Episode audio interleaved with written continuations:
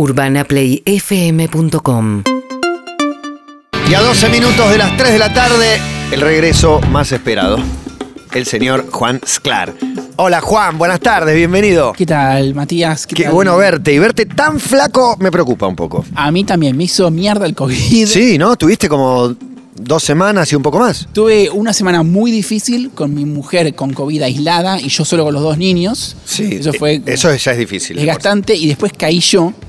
Entonces Y pasé del aislamiento a la enfermedad. O sea, recuperé el contacto con mi mujer, punto a favor, pero eh, dolor de cabeza, malestar, Malísimo. pérdida de olfato, pérdida de gusto eh, y coroné con insomnio. Y se veía venir. Y del alta hasta, hasta hoy, ¿qué, qué sensación tenés? Eh, ¿Qué, qué dolores? Porque eso me está empezando a, a interesar y a preocupar. Hito, estoy cansado, me Cansado, agito, me vas sí. a ver tomar aire en esta columna. O Claro. sea, estoy, la voy a hacer al trote. Bueno, así. Me canso, me canso. eh, ¿Cuánto te cansás? Que eh, graficámelo, de- decime, como si más horas. como si estuvieras eh, en la vida real, como si estuvieras eh, subiendo una escalera. Como- Bueno, y al subir la Claro, escalera, ¿qué claro. tal la pasaste? eh, y no, me, me- Hablar subiendo las escaleras. venía, venía charlando y paré. Dije, y sí, tuve que, tuve que tomar aire. Usando el descanso. Ayer vino Nacho Girón, que trabaja en el programa con, con Seba, que pasó COVID también, le, le- lo interrogamos un poco y dijo que lo atravesó bastante bien, pero contó lo mismo. Cuando lo peor fue, después de recuperado, volver a laburar. Haces un informe, te quedas sin aire en la mitad, estás hablando de algo, tenés Malísimo. que parar. Bueno, eso pasó. también, consecuencias. Bueno, Bien, eh, y vamos a una columna que no tiene nada que ver con el COVID. no, obviamente. Eh, voy a hablar hoy de María Elena Walsh. Eh, otro. Genial, genial y vigente, vigentísima. Vigentísima. eh, que de hecho yo le leo los, los cuentos Claro. y poemas a mi hijo y se los sabe de memoria y les encanta. Hay en Spotify cuentos leídos por ella. Están muy buenos porque los lee muy bien y los actúa muy bien. Los recontra súper recomiendo. Y en realidad lo que pasó eh, estas semanas fue que Goran también es fanático del rock, le gusta Michael Jackson, y sonó- estaba, estaba sonando Scream y le conté que eh, estaba cantando con la hermana Michael Jackson. Claro. Y le, le flasheó el dato ese. Y de hecho pide el tema donde canta con la hermana. Claro. Este, ese datito le, le encantó. Entonces, siempre le tiro datos biográficos y, y hablamos de cosas como que el cantante dice, sí, se murió, y después trajeron a otro. Y, sin- y siempre me pregunta, ¿este es el que está vivo o el que está muerto? Como que le interesa la parafernalia que está alrededor de, eh, de los artistas que, que él consume. Bueno, ahí tomé aire, ¿ven? Porque Está bien, está bien. el COVID. Por eso trajiste, trajiste asistencia. Voy a, aparte, voy a- ¿no? voy a- Vale. voy a traer de. Me está acompañando hoy eh, Silvina Giganti. eh, Bienvenida, Silvina, un placer tenerte acá. Igualmente. bien, entonces, de Mariana Walsh tenemos en casa eh, los originales de los años 60. Este es un libro de, de mi abuela. O sea, el nombre que está es de mi abuela. También está este, este es más nuevito, es de los 80s. Se lo compró mi suegra a mi mujer. Y están, como están un poco golpeados algunos libros, compré ediciones nuevitas, ¿no? La edición del Faguara, del Reino del Revés. Y Goran es muy manija, no sé a quién salió. Y cuando, termina el- cuando termino de leerle el libro, me dice, léeme lo que sigue. Y lo que sigue es una semblanza personal de la vida de María Elena Walsh. Y va como nombrando cosas, y en un momento dice, en el año 52 se va a París y hace el dúo Leda y María con Leda Valladares. Y yo le cuento a Goran, y era la novia también. Ah, mira.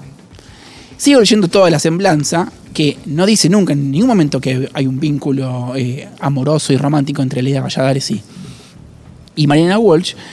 Y también dice, en el 71 escribe, produce y actúa en el film Juguemos en el Mundo, dirigido por María Armiña Avellaneda. El libro no dice nada, pero yo le aclaro, y era la novia también.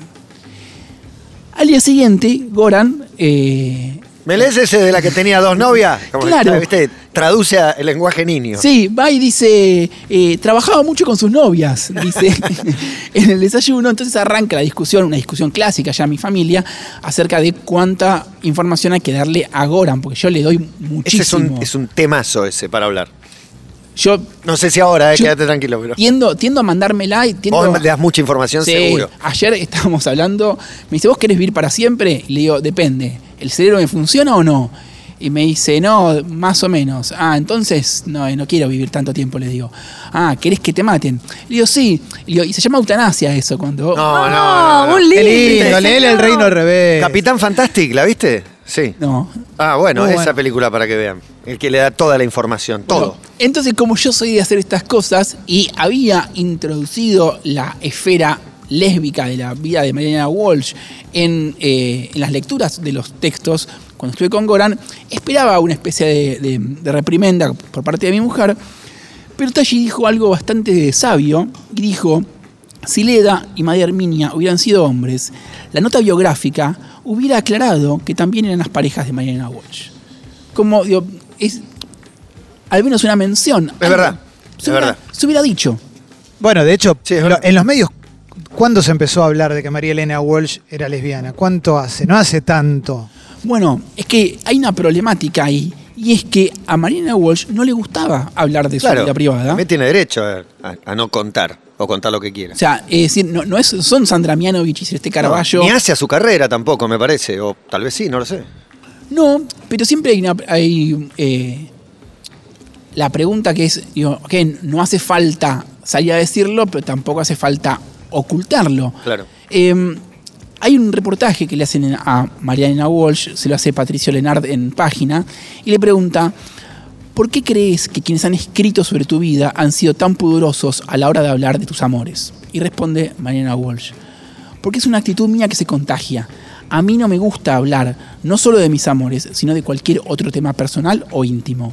Soy una persona pudorosa, muy inglesa, y por eso hay cosas de las que no se habla. Entonces, Mariana Walsh nos pone frente a una problemática, porque, eh, digo, por un lado, a mí me servía o me sirve su vida privada para hablarle a algo que quiero que mi hijo sepa que exista, que es el amor entre mujeres. quiero, digo, quiero informarlo de eso. Al mismo tiempo, estoy hablando de algo que parecería que la autora no quiere Claro. que se hable. Si estuviera viva María Elena Walsh, no le gustaría Bueno, que es que por ahí que en un programa de radio cuenten sus historias de amor. Claro, a tu hijo sí. Me lo pregunto, acá. no lo sé. Sí. Bueno, hacia el final de su vida, Marina Walsh, en el año 2008, publica una novela autobiográfica que se llama Fantasmas en el Parque. En, el, en, ese, en ese libro, el personaje de María Elena habla con su amiga la negra y la negra le dice, es que tu verdadera hermana es Sara. Hace como 30 años que viven juntas. Está hablando de Sara Facio, la fotógrafa argentina, y está hablando de un como un tópico bastante usual para, para, digo, para meter el eufemismo, para hablar de lesbianas, que es como son hermanas. Ajá. Y lo que responde el personaje de Mariana Walsh en ese libro es, Sara no tiene nada de hermana. Es mi gran amor que no se desgasta, sino que se convierte en perfecta compañía. A veces la obligué a oficiar de madre, pero no por mi voluntad, sino por algunos percances que atravesé, de los que otra persona hubiera huido, incluida yo. Pero ella se convirtió en Santa Sarita. En un reportaje eh, mismo, hablando sobre, sobre el, libro, dice eh, Mariana Walsh, Perdón, el, el aeropuerto, te pido disculpas. sí, mucho mejor que la moladora que me tocó una vuelta. Ah, sí, tremendo. Para venir a ver aviones acá. Sí. Este es el lugar para venir a ver el despegue. Dijo Mariana Walsh, en Fantasmas en el Parque hay un esconderse detrás de la ficción, pero también hay otra zona que es todo lo contrario, en la que hago un striptease y me digo, bueno, yo en este libro me la juego, no tengo nada que esconder, no hay nada que me parezca ominoso ni terrible. Es decir, ya eh, entrada en años, Mariana Walsh, hablando de su último libro, em- dice que, por lo menos en la ficción, cuenta, digo, habla de, de su intimidad y quiere dejar algo muy en claro. Sara Facio no es la hermana. Claro, sí, es su pareja, es su amor. No, eh, aparte, es- su no, amor. no te hablo de mi vida privada porque no tengo ganas de hablar de mi vida privada, no porque me parezca una monstruosidad mi vida privada. Claro. Exactamente, pero eso genera como un, un problema, por lo menos una tensión es cómo hablamos de visibilidad lesbiana y al mismo tiempo respetamos eh, la privacidad de las personas que no quieren compartirla. Hay por lo menos digo, una, una tensión. Y hay un dato más acerca de, de, Marina Walsh que a mí me pareció muy lindo. Gabriela Mazú es la autora del libro Nací para ser breve, que son unas entrevistas que le hace en el año 81 cuando Mariana Walsh tiene cáncer. En un reportaje que le hace Mónica López Ocón en tiempo argentino a Gabriela Mazú, le pregunta si tuvieron un vínculo. Y Gabriela Mazú dice sí, Mariana Walsh se enamoró de mí. Y la periodista le pregunta si hubo algo más. Y responde Gabriela, claro que hubo algo más, tuvimos una relación. ¿Y esa relación amorosa se cortó en algún momento? Responde Gabriela, sí, pero nunca dejó de ser muy cariñosa. Sara, o sea, la pareja de... Sí. Siempre nos juntó porque era muy generosa, siempre me invitó a los cumpleaños. Yo me alejé un poco, tuve otras parejas, pero siempre estuvimos cerca y Sara nunca se sintió celosa. Fue siempre la persona más amorosa con María Elena. Entonces, es verdad que la vida privada de María Elena Walsh es su vida privada, pero tenemos amor entre mujeres, colaboraciones artísticas con sus parejas, vínculos afectuosos entre antiguas parejas. Podríamos respetar el poder inglés de Mariana Walsh, pero también podemos hablar de estos temas con las libertades y los límites que nos permiten sus protagonistas. Está buenísimo lo que estás diciendo, perdón, pero me queda algo que es eh, la libertad de vivir los vínculos, ¿no? Porque imagínate que de repente tu pareja heterosexual tiene un amante y se enamora de- de ese amante y lo incorporás a los cumpleaños, la, la juntás de vuelta. ¿Te Yo sobra la generosidad para incluirla sin, sin celarla? Yo no, la verdad a mí no me sal, no me saldría de ninguna manera. No, Entonces, hay, son un montón de aristas de alguien que es un prócer artístico de la nación. Es alguien indiscutido. Sí. O sea, es em, una figura que viene a, a bancar de alguna manera todos estos temas. Digo, no lo hizo, en- no hizo bandera, no hizo militancia abiertamente en su vida, pero cuando te enterás de estas cosas, decís como, che, eh, ¿por qué no abrir una puerta y por qué no eh, abrir la cabeza y por qué no escuchar eh, de un modo diferente eh, todos estos temas? ¿Y por qué? Y, ¿Por qué esta columna? ¿Qué? ¿Por qué la columna sobre la vida privada de alguien que no le gustaba de su vida privada? Bueno, porque es necesario. Porque hay chicas que necesitan saber que sus referentes son lesbianas, porque hay chicos que tienen que enterarse de que eso está bien, y porque toda la sociedad tiene que saber y aceptar que esos amores son hermosos y que nadie tiene que tener vergüenza. Así que, pensando todo esto, escribí un texto final. Es un texto que voy a leer a dos voces con Silvina Giaganti, que es escritora, poeta y lesbiana. En ese orden. ¿Cuántas lesbianas conoces? ¿Cuántas amigas lesbianas, compañeras de trabajo lesbianas, jefas lesbianas, compañeras de facultad, profesoras? ¿Una? ¿Ninguna? Si en los lugares por donde te moves no ves lesbianas, es porque ellas no se pueden mostrar.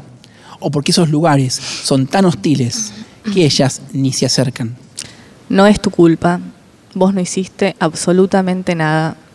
No fuiste agresivo, no discriminaste, no hiciste sentir mal a nadie. Pero tampoco te pusiste a preguntar por qué, donde vos estabas, no había ninguna lesbiana. ¿Por qué esa mujer que te pareció que podía hacerlo nunca dijo nada, nunca compartió una noticia, ni una foto, ni un beso con una pareja? Ni siquiera una anécdota de un romance fugaz, una separación, un polvo. Compartir su vida privada no era una obligación, pero tampoco era una obligación tener que ocultarlo. ¿A cuántas lesbianas admirás? ¿Cuántos pósters tuviste en tu habitación con la imagen de una lesbiana haciendo algo extraordinario? ¿Uno? ¿Ninguno? ¿No sabés? Pero sí sabíamos de todos los amoríos de todos nuestros ídolos. Sabíamos cuando se enamoraban, cuando se peleaban, cuando se volvían a arreglar. Ni una lesbiana. No es tu culpa, vos no hiciste nada. Simplemente habitar lugares donde ellas están silenciadas. Pensalo bien, ni una lesbiana. María Elena Walsh, Sara Facio, Jodie Foster, Sandra Mianovich, Celeste Carballo, Martina Navratilova, Susan Sontag, Judith Butler, Virginia Cano, Cynthia Nixon, Marilina Bertoldi, Joan Jett, Kirsten Stewart, Lucrecia Martel, Miley Cyrus, Alejandra Pizarnik. Paula Mafia. Y Silvina Giaganti. La lista es mucho más larga, es interminable, porque están en todos lados. Estamos en todos lados. como cualquier otra forma de ser y estar, de amar y de vincularse. No hay nada raro, no hay nada especial. En todos lados hay lesbianas. Trabajan con vos, estudian con vos, son tus amigas, están en tu familia, las admirás. Y hay otras que te caen mal. Están. No somos invisibles, sos vos el que todavía no nos ve. UrbanaPlayFM.com